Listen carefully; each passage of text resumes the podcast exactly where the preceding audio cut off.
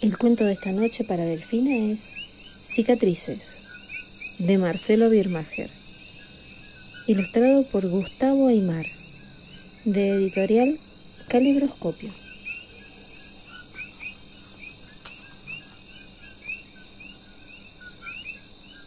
Hace mucho tiempo vivía en una aldea que no conocemos un muchacho de 20 años, justo y valiente pretendía a una doncella de su edad, blanca como la leche y tan bella como vanidosa. El muchacho tenía el rostro cruzado de cicatrices.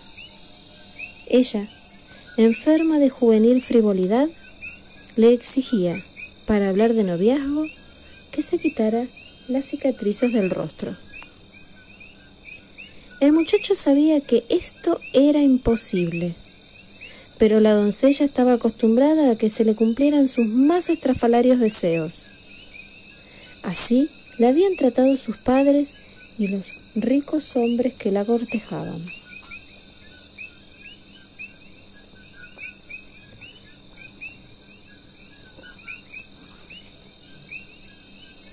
El muchacho pasaba noches de insomnio pensando en cómo satisfacer el requerimiento. Y la doncella insistía en que cuando se hubiese quitado las cicatrices, ella lo estaría aguardando. ¿Por qué el joven seguía amando a una dama tan necia? Misterio. ¿Por qué una mujer tan agraciada era tan necia? Más misterio. En una de las noches de insomnio, que el muchacho sufría bajo un árbol del bosque, el estado de su alma le hacía imposible permanecer en una cama. Acertó a pasar por allí un mago.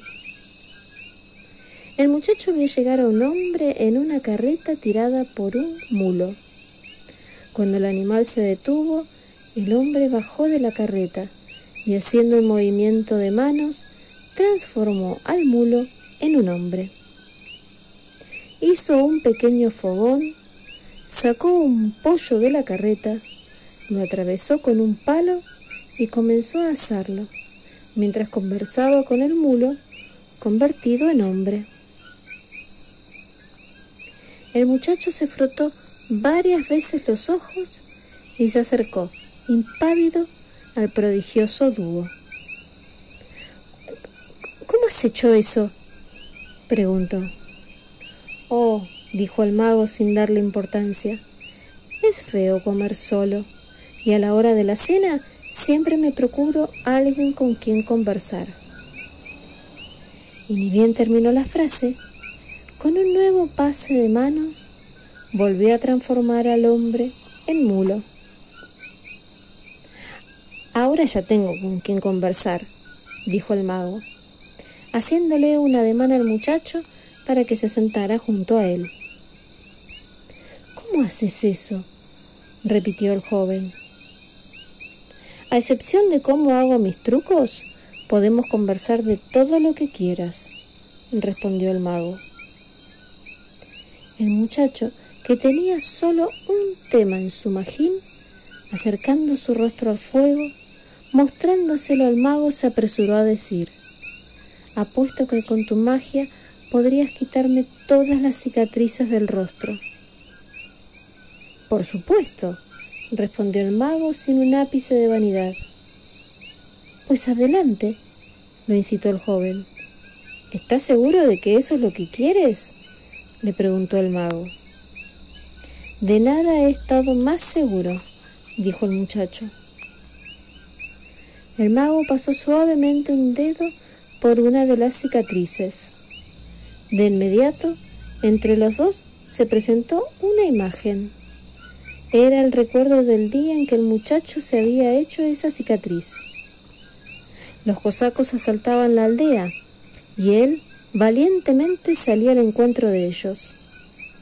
El sable de un cosaco le rozaba el rostro.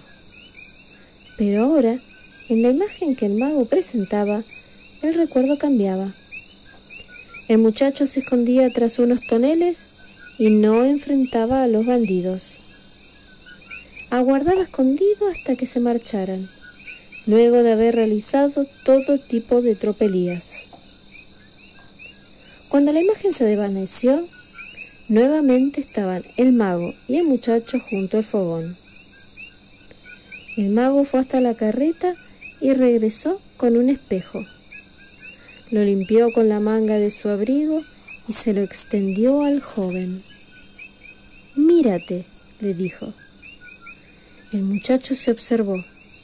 Efectivamente, la cicatriz ya no estaba. ¡Prodigioso! exclamó. No es ningún prodigio, dijo el mago. Si nunca has peleado contra los cosacos, ¿por qué habrías de tener esa cicatriz? ¿Quieres que te borre las otras? Por supuesto, dijo el muchacho. Pero al instante se detuvo. Un momento. Sí he peleado contra los cosacos. No, dijo el mago. Ya no. Y ya no tienes esa cicatriz. Solo te he pedido que me borres la cicatriz, dijo el muchacho. No el momento en el que me la hicieron. Eso es imposible, dijo el mago. No lo puede lograr ni el más sabio de los magos. Si partes de tu vida te han dejado cicatrices, debemos borrar esos recuerdos para borrar las marcas. ¿Te borro las demás? No, dijo el muchacho. Y luego de comer el pollo, ambos durmieron mansamente.